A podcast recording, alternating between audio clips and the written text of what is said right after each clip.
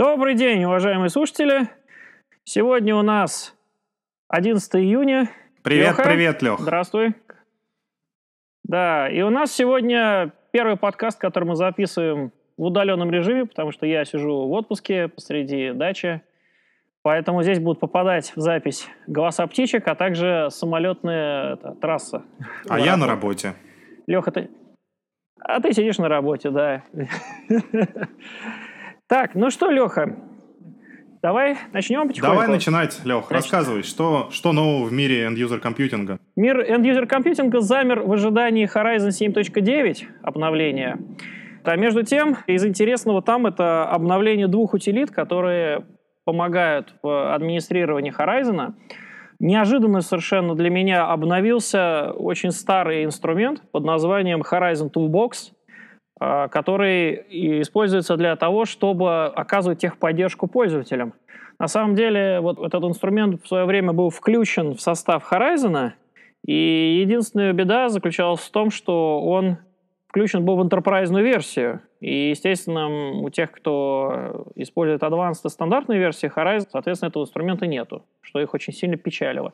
И вот, видимо, в связи с этим коллеги решили выпустить новую версию Toolbox, которую теперь для младших редакций Horizon можно использовать, чтобы решать, в общем-то, ту же самую задачу, может быть, не так удобно в отдельном там окне, без э, сбора параметров виртуальной машины, но тем не менее решать Подожди, можно. то есть это, получается, вот. они ну, обновили на флингах? Да, да, да, на флингах, конечно. То есть бесплатно на флингах можно скачать эту утилиточку, как и раньше, использовать ее для стандартной advanced версии. А, в Enterprise она будет прямо из коробки вот. идти? А в Enterprise включили, теперь там есть прямо встроенный в консоль так называемый ассист, вот, который, собственно, позволяет смотреть, какие параметры виртуальной машины и, собственно, туда подключаться сразу же.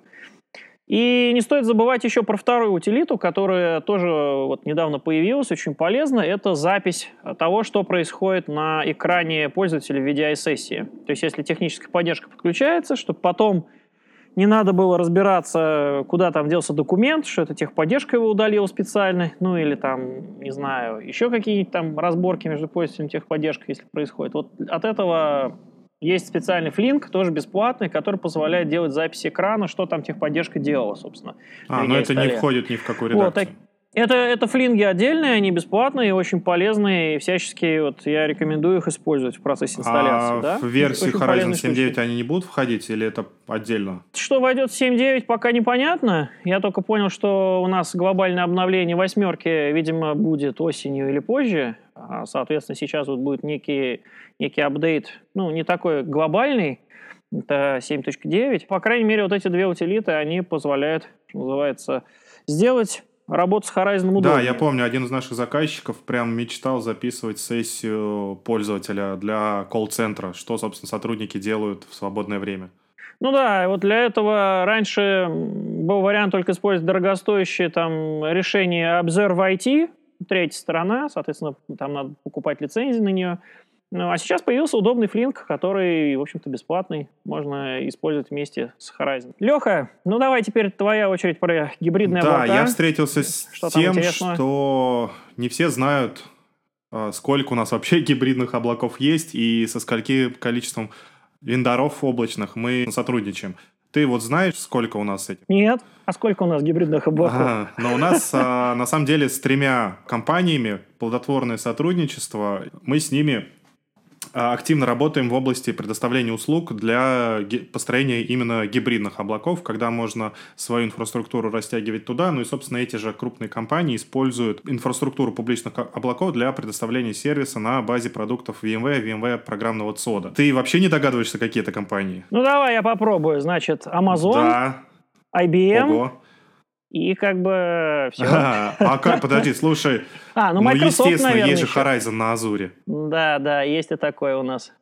В общем, так или иначе, ты назвал абсолютно правильно. Первую компанию, которую ты назвал, это AWS, Amazon Web Services. Это наш топовый uh-huh. партнер, с которым мы предоставляем настоящую гибридную инфраструктуру, которая в рамках Амазона разворачивается на железе Амазона программный ЦОД VMware и предоставляется этот сервис для заказчиков, которые могут взять свою инфраструктуру, свои сервисы, подсоединить к публичной инфраструктуре и, собственно, получить вот такую гибридную среду, когда они могут буквально за два клика мышкой перетягивать виртуальные машины между цодами локальным и публичным, они могут э, увеличивать емкости, получить э, disaster recovery и так далее.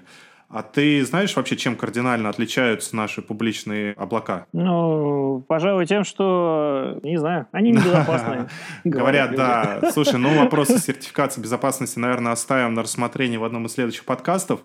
А здесь я только скажу, что Amazon сам по себе, Amazon Web Services, это огромная инфраструктура, которая присутствует, наверное, во всех регионах в мире, ну, кроме России – Самый ближайший это европейский ЦОД во Франкфурте, во Франции и в Англии. С ними у нас наиболее такое тесное сотрудничество технологическое именно, потому что здесь за инфраструктуру аппаратную, ну, понятно, отвечает Amazon, с другой стороны, программную часть поддерживает полностью VMware, то есть заказчик получает сервис от VMware. Ну, у нас они, да, в качестве инфраструктуры-то отсутствуют, но при этом используют их все равно многие, потому что, когда, я помню, Роскомнадзор подбочил слегка Amazon, тут воплей бы очень много от многих заказчиков. Ну, а на самом деле, здесь-то вариант такой даже не обхода блокировок, а избежания такой ситуации, как э, инициировать подключение не со стороны заказчика в сторону Амазона, а в обратную сторону, со стороны ЦОДа Амазона в сторону заказчика. Эти коннекты, они uh-huh. не блокируются как бы. Здесь вот, э, как ты правильно сказал, многие наши заказчики используют уже Amazon Web Services, причем здесь для меня было удивительно поговорить с человеком из Амазона, как э, небольшие компании, стартапы в России и в Москве, в частности, их очень много. Это небольшие компании, стартапы, но в том числе это и большие enterprise компании, которые также используют сервисы Amazon. Ну, потому что это очень удобно, и Amazon фактически это конструктор Lego, из которого можно собрать что угодно. Здесь, наверное, таким новшеством является то, что если раньше облако VMware на Амазоне, VMware Cloud on AWS можно было покупать только через VMware, это было частью предложения VMware, то с недавнего времени этот же сервис Amazon может продавать самостоятельно. То есть заказчик покупает сервисы Amazon, приобретает, использует, как и раньше, и в том числе может также поступить и с VMware Cloud на uh, AWS и использовать как бы со стороны покупки через единое окно, как через единое окно со стороны Амазона. И это вот первое наше облачное решение. Второе облачное решение, ты совершенно верно сказал, это IBM Cloud. И наше решение программный ЦОД VV на базе э, облака IBM. Облако IBM присутствует в большом количестве регионов. Здесь предлагается размещать также какие-то mission critical приложения, системы, использовать для расширения своего ЦОДа, для DR, для, может быть, консолидации ЦОДов и так далее. Но единственное, что это, это облако предоставляется не через канал VMware, а самостоятельно IBM. Мы с ними партнеры, а, мы с ними общаемся на базе технологического сотрудничества, но вот этот сервис IBM Cloud для решения VMware, оно предоставляется со стороны IBM. Ну и третий партнер наш крупный, это Microsoft, и со стороны облака Azure. И здесь э, они называют это Azure VMware Solutions, то есть облако все равно Azure, но решение VMware. И там предоставляются несколько сервисов, в том числе VMware Cloud Foundation на базе Microsoft Azure. Он здесь так же, как и облако IBM, продается через канал Microsoft и через партнеров Microsoft. Предлагается использовать, в принципе, практически то же самое, что и для облака IBM. Это расширение, консолидация центра обработки данных, э, DR, обновление приложений и так далее, и так далее, и так далее. Основное, наверное, отличие кардинально вот этих трех облаков тем, что с Amazon, как я уже говорил, это сервис фактически, который VMware предоставляет, и Amazon в разных случаях, но это позволяет построить такую настоящую гибридную инфраструктуру, потому что инженеры VMware и на стороне VMware, и на стороне Амазона. А с точки зрения количества регионов доступных, то это более 14 регионов, в каждом регионе несколько площадок, то есть здесь можно построить настоящее такое геораспределенное защищенное приложение. В облаке IBM это около 60 дата-центров, ну, у Amazon, ой, у Azure это пока что всего три региона – и плюс здесь как сервис, ну, наверное, здесь ты, может, чуть больше пояснишь, Horizon на Azure предоставляется. У тебя есть какие-то заказчики, которые используют Horizon на Azure? Слушай, на самом деле у нас с заказчиками в основном возникают проекты, когда облачный Horizon, э, у нас он есть именно такой, как сам по себе, непосредственно. То есть, когда какая-то компания, провайдер локальный, ставит себе Horizon, так называемый DAS, и дальше, как, как фактически там субподрядчик, наверное, э, в аренду сдает эти виртуальные машины уже там филиалам, своим там каким-то компаниям дружеским и так далее. А вот именно с публичными облаками очень мало кто пробовал пока Horizon. Ну и, в принципе, это новый, новый довольно-таки проект, ему, по-моему, около, около года по портированному Horizon. Он, точки зрения инфраструктуры, Horizon, ну, в принципе, он не сильно завязан на, на сферу, Поэтому это логичный шаг был для того, чтобы его э, в различных других средах, э, гипервизорах использовать. Но, тем не менее, там часть функционала пока на Azure, вот, например, э, насколько я слышал, еще требует доработки, там, в частности, Apolims там недавно только появился. Но в России вот я пока случаев не знаю использования, так что Надеюсь, что они будут, чтобы посмотреть, как Понятно. Ну, на самом деле, это открывает дорогу для вот построения защищенной среды, потому что, например, часть нагрузок может располагаться в облаке Amazon, часть в облаке IBM, часть в облаке Azure, или, например, объединять поды Horizon между собой, чтобы строить геораспределенную инфраструктуру. Не свои собственные цоды открывать, а использовать уже готовое. Ну да, это полезно. Особенно, если у кого-то с облаком проблемы возникают, можно всегда опереться на другое облако. В общем-то, хорошая такая стратегия, кросс-клауд как мы ее называем. Давай, Лех, вот. давай продолжать дальше. Закончим Что, про облака. Ну, да. давай я о своем, да, скуп... давай. о своем скучном, о безопасности начну. Леха, ты какие SSO протоколы знаешь? SSO? Ну, Facebook. Это же single sign-on. Apple да. вот недавно... Ты, ты же слышал на конференции Apple недавно объявил, что у них тоже будет свой SSO с генерацией э, случайным образом почтовых адресов для каждого, для каждого ну, какого-то сервиса, который в интернете ты используешь. Ну, Леха, попытка, конечно, засчитанная, но мне кажется, что пока Identity Manager с этим еще, еще не работает. А жаль, а жаль. Однако, ну, я думаю, что это все, в общем, в перспективе доступно, с учетом того, что он часть, частью open source, и, в общем-то, комьюнити там под него может и доработать э, поддержку протоколов, и делает это, и, и в январе тоже делает. Соответственно, но на текущий момент вот э, я нашел две интересные статьи на GitHub, которые обсуждают подключение к Identity Manager два довольно-таки, ну, я бы сказал так, новых, общеупотребимых при этом протокола SSO. Это первая статья очень-очень подробная, это касается OpenID Connect, или фактически это надстройка над OAuth 2. Протокол изначально, ну, OAuth 2 это SSO скорее не для пользователей, а для устройств, подключающихся к Identity Manager. То есть, когда мы э, говорим именно про всевозможные технические учетные записи, там различные там сервисы, которые хотят что-то получить от Identity Manager, или наоборот через REST API ему что-то сказать вот, это OAuth 2, ну и над ним есть надстройка OpenID Connect, вот один из наиболее, я бы сказал, новых протоколов, которые стали использоваться для подключения.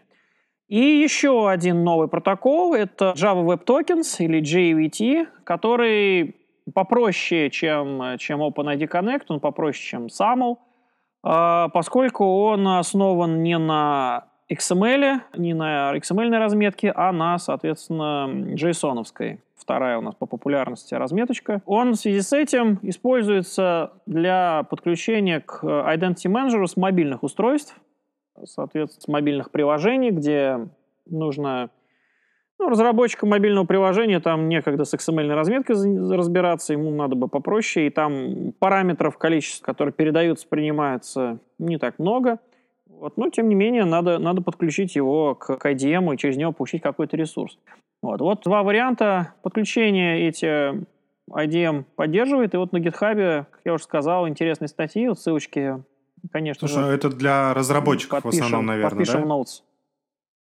Да, конечно. Ну, в первую очередь для разработчиков, в вторую очередь для безопасников.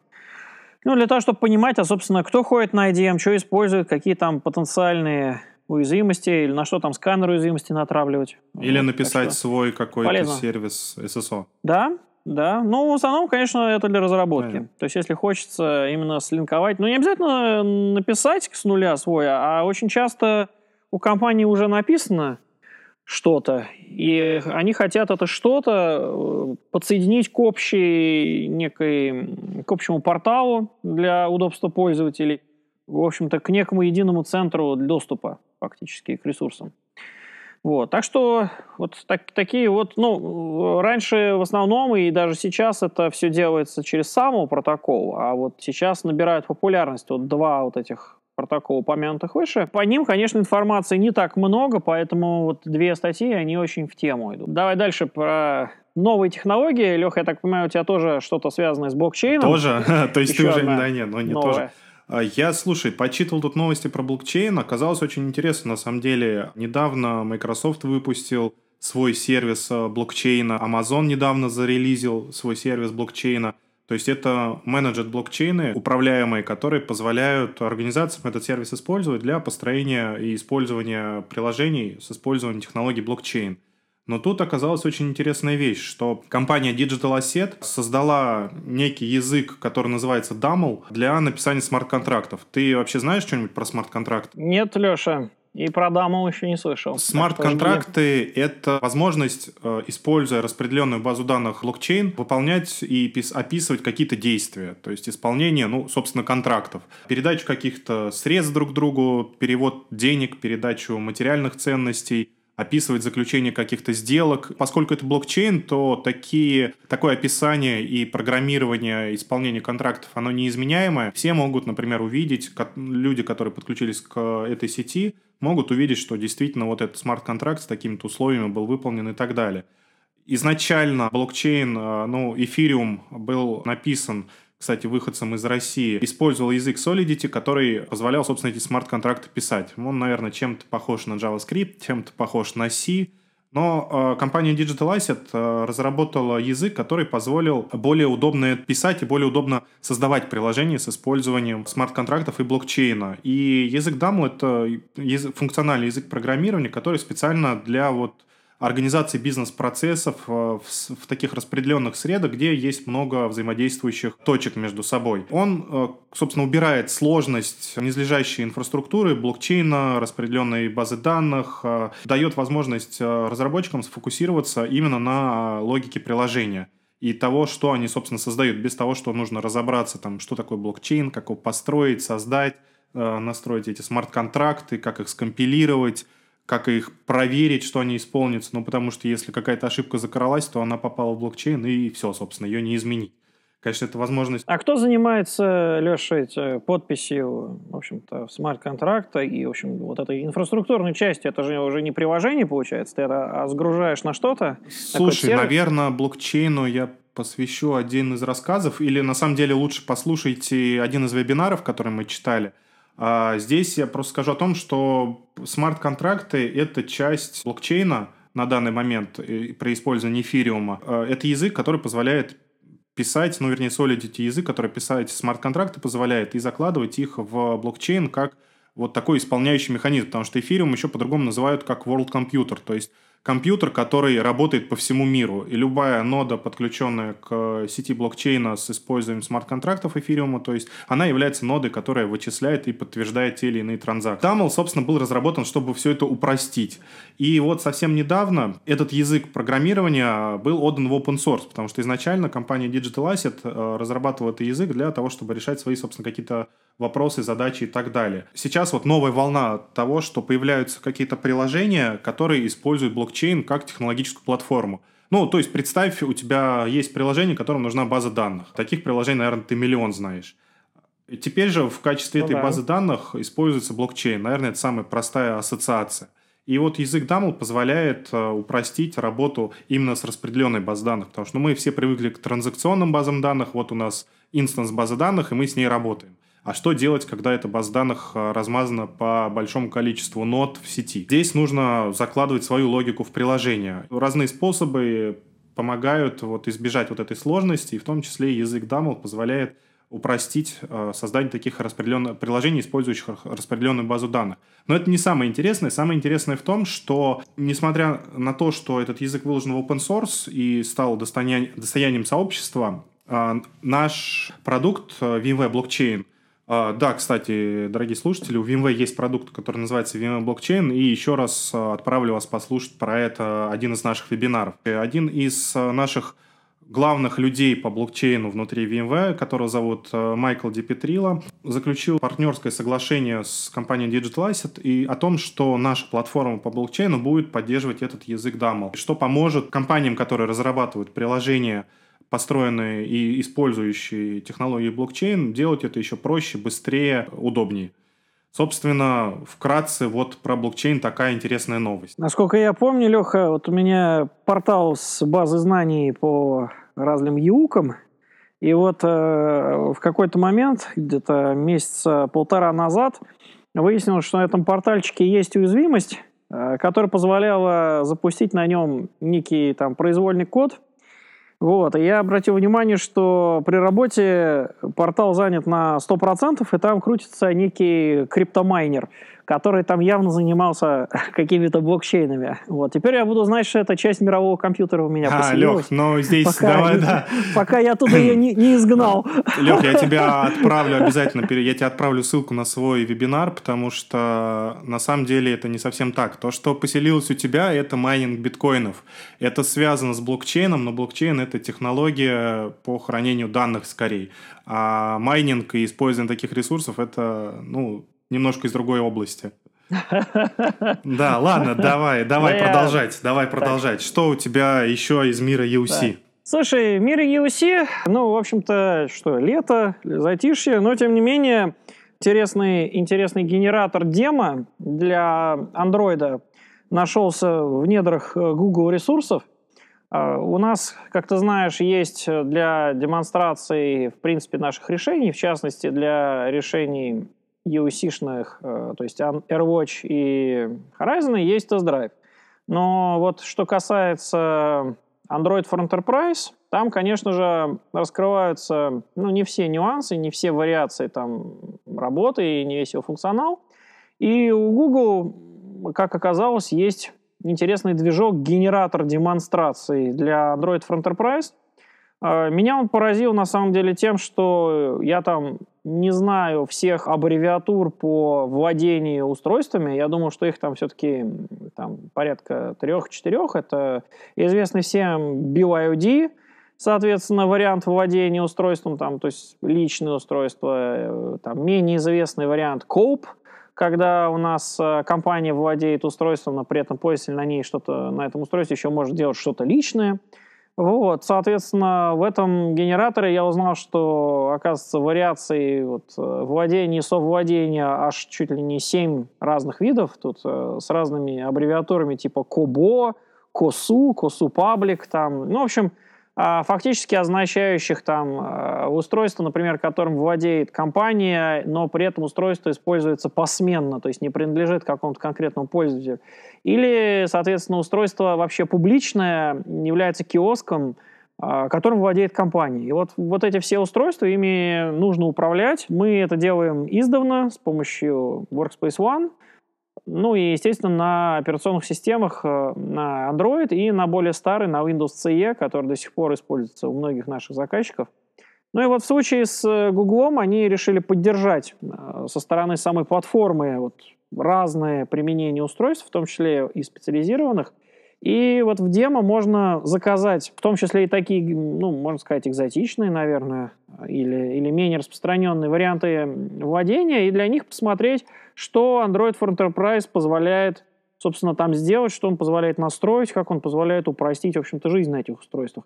На выходе мы там получаем ну, много разных э, брошюрок, но и самое ценное, там генератор выплевывает презентацию э, с пошаговыми инструкциями, как показать по пунктам, ну, что можно сделать, э, в общем-то, с Android for Enterprise профилем на конкретной а, операционной системе Android. Там для девятой версии, для восьмой версии, по-моему, для седьмой версии Android предусмотрено. То есть можно выбрать и посмотреть, что на каждом из них можно сделать из функционала. Вот, ну, довольно-таки да, полезно для безопасников. Демо-тест. Ну, в принципе, да, для себя посмотреть, а в принципе вообще какой функционал есть, э, ну и показать там коллегам или показать, я не знаю, там другим, другим там каким-то э, заинтересованным, э, соответственно, компаниям или партнерам. Вот. Ну, такое вот небольшое, небольшое дело. Слушай, такое ощущение, да.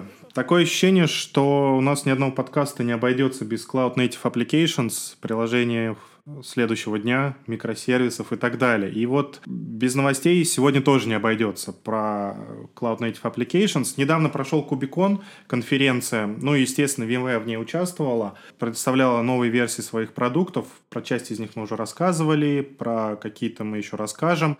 Но э, вот я у тебя спрошу, Лех, у тебя же в домашней лаборатории, или как это ты называешь, домашним сервером или домашней лабораторией? Слушай, Лех, я на самом деле это не называю лабораторией, потому что лаборатория подразумевает, что у тебя в неком тестовом режиме все работает, и ты это можешь в любой момент грохнуть и, соответственно, в общем-то, построить что-то там заново. В моем случае Жесткий я продакшн. использую больше я использую больше вариант, как это dog, это как-то dog food, dog food, соответственно. То есть я инсталлирую и использую в повседневной жизни, ну, айтишные продукты, фактически там те же Я порталы, клоню, Лех, к тому, что я же знаю, у тебя Horizon. все это на контейнерах крутится. У меня это крутится на контейнерах, э, да, на контейнерах. Единственное, что контейнеры виртуоза или OpenVZ контейнеры, вот, у меня более олдскульная технология. Но не чем- докер, то есть, чем, не докер, да? LXC. Да, но докер, он является же системой управления над LXC, ну, да, над Linux все верно, все Containers. верно, все А, так. вот. А как ты бэкапишь Да. свои контейнеры? Скриптом, соответственно, бэкапом. То есть э, фактически у OpenVZ э, у каждый контейнер как виртуальная машина. Тут надо очень значит, э, четко проводить на самом деле грань. Я не помню, в свое время вот читал статью очень хорошую по ранжированию контейнеров, и вот в той статье, не помню автора, хотел сказать, в той статье автор вот написал следующую вещь, что не надо путать между собой контейнеры LXC и контейнеры там, ну, того же виртуоза, потому что виртуоза контейнеры это скорее как виртуальные машины, Ну, это да, да, и да, у них общее- есть общее э, область, э, у них есть область данных, у них э, фактически свой виртуальный жесткий диск, у них системы там э, изолирования, у них системы сетевые, все сделано для того, чтобы эти контейнеры функционировали годами, администрировались полноценно.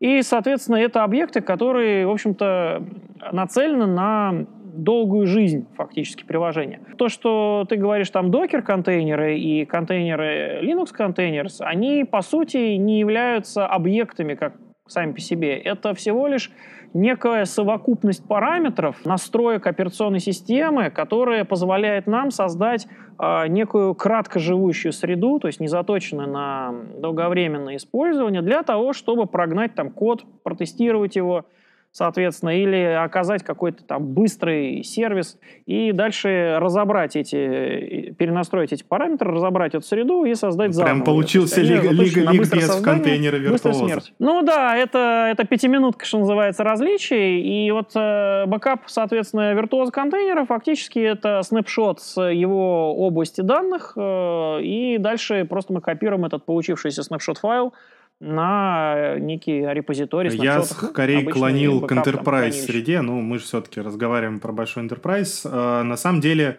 э, я хотел рассказать про бэкап для Kubernetes. Потому что Kubernetes есть, Docker есть, а, собственно, что с этим делать, если что-то не так? Понятно, что в идеологии микросервисной архитектуры контейнеры, как ты правильно сказал, живут недолго, они stateless, и, собственно, состояние их хранить не надо, но так или иначе Kubernetes, э, возможно, необходимо как-то защищать. Ты слышал про компанию Heptio? Да, про то, что мы их купили, тоже слышал. Вот, собственно, это два факта я слышу, что есть такая компания, что А, мы ее да, купили. это компания, которая предоставляла сервисы, связанные с Kubernetes, а, чтобы помочь а, большим компаниям а, запустить Kubernetes, его обслуживать, поддерживать, управлять им и так далее. Потому что Kubernetes это сам оркестратор, но и его нужно как-то настраивать, обслуживать, делать с ним много чего, чтобы он жил. Так вот, в компании Heptio был такой продукт, как назывался Heptio Arc который был как раз для того, чтобы защищать Kubernetes. Первая версия этого продукта имела версию, ну, вернее, не первая версия, его переименовали, HeptioArc переименовали в Velera, и отделилось это как отдельный проект, как отдельный проект. Первая версия была 0.11, и менее чем за год эта версия выросла до релиза 1.0. Собственно, сам Velera — это продукт для бэкапа, миграции, защиты, э, disaster, построения disaster recovery инфраструктуры для Kubernetes. И, собственно, все к тому и шло, что этот продукт должен был появиться. У нас он появился. Такая новость, что теперь этот продукт имеет э, релиз 1.0. Он э, интегрируется с различными системами, он поддерживает различные плагины, он может расширяться, ну и это все open source. И является в том числе частью VMware. Собственно, ссылочку на него мы дадим, и, наверное, стоит лег закругляться, потому что времени, на самом деле, мы уже много потратили. Это у Да, нас... э, да. какой, какой это по счету подкаст? По счету у нас подкаст третий, а это значит, что у нас появилась возможность выложить э, подкасты эти, ну, вернее, не как вы, не выложить, а сослаться на эти подкасты с помощью механизмов iTunes. То есть я надеюсь, что в ближайшее время, э, соответственно, подкасты наши станут доступны через приложение подкаст, собственно, в iOS. Да, да Леха? да. Да, вообще, это не обязательно в iOS. Некоторые комментарии от наших слушателей были о том, что неплохо было бы иметь фид. Да, мы сделали этот фид, э, запустим в iTunes, и, соответственно, все приложения, которые умеют работать с э, iTunes Connect и получать этот фид, и обрабатывать его, они будут работать. Но это 99,9%, которые приложения для подкастов, в принципе, существуют на рынке. Да, для этого надо было три подкаста в качестве стартового капитала. Вот у нас, считаю, сегодня рубежный подкаст.